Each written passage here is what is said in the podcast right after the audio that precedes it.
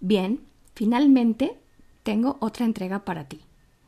He tardado porque no había encontrado una historia que me gustara. Finalmente encontré una que me parece muy adecuada para estas nuevas ideas que tienes ahora. Y bueno, la historia es sobre Bill Gates, nacido en 1955. Esta historia la tomé del libro Cuentos para niños que se atreven a ser diferentes. Historias verdaderas de chicos asombrosos que cambiaron el mundo sin matar dragones. Y aquí va. No hay razón para que alguien quiera tener una computadora en su casa, declaró un adinerado hombre de negocios hace 40 años. Pero Bill pensaba lo contrario. Él creía que algún día habría una computadora en cada hogar. Ahora parece obvio, pero en aquel entonces no era así. En ese tiempo las computadoras eran del tamaño de un horno y no hacían nada realmente divertido. Eran tan costosas que solo las grandes empresas podían darse el lujo de tenerlas. Bill, sin embargo, tuvo suerte. Gracias a que su escuela hizo un trato con una de esas empresas, los niños tenían permitido usar computadoras algunas horas a la semana. A Bill le asombraron las posibilidades desde el principio.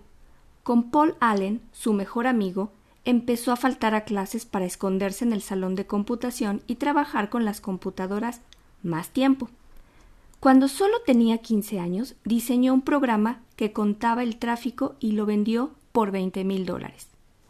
Luego terminó la preparatoria y su padre lo presionó para que se inscribiera en la universidad y estudiara leyes.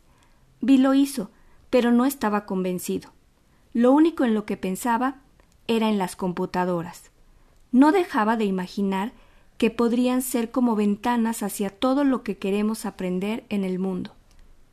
Bill dejó la universidad, llamó a Paul, su antiguo compañero de la escuela, y fundó una empresa de computadoras llamada Microsoft. Actualmente la mayoría de las computadoras usan Microsoft, el programa que convirtió a Bill en una de las personas más ricas del planeta. Para gastar su dinero de manera sabia, fundó una asociación benéfica con ayuda de Melinda, su esposa. Juntos ayudan a gente de todo el mundo a tener acceso a agua limpia, alimentos, asistencia en caso de desastres naturales, educación, medicamentos y bibliotecas. Definitivamente, esto no es una invitación para nada. Pero sí es una historia que me parece inspiradora sobre lo que podemos hacer y creo que tienes toda la capacidad para terminar de estudiar economía.